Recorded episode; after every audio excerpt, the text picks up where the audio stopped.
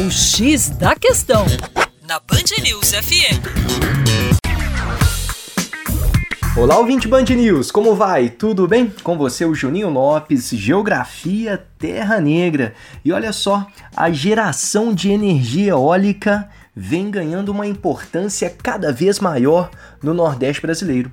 Inclusive tem sido a salvação desta região, que convive com baixos níveis de água em seus reservatórios, o que compromete, claro, a produção de energia hidrelétrica. Agora, veja bem, para a geração de energia eólica, os ventos devem ser rápidos e constantes, porém sem rajadas, mantendo-se basicamente unidirecionais. Isso porque toda vez que o vento muda de direção, as pás precisam ser reajustadas. Portanto, quanto mais constante for o vento, menos ajustes serão feitos e o equipamento terá um rendimento bem maior.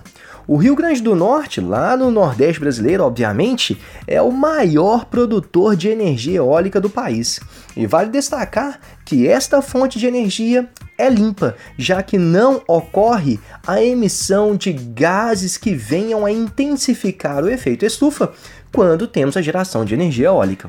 Mas, por sua vez, como qualquer fonte energética do planeta, nós temos impactos ambientais. No caso da energia eólica, a poluição sonora, assim como o comprometimento da fauna local e também da migração de algumas espécies de aves estão entre os principais impactos. É isso aí, para mais acesse educação fora da caixa.com.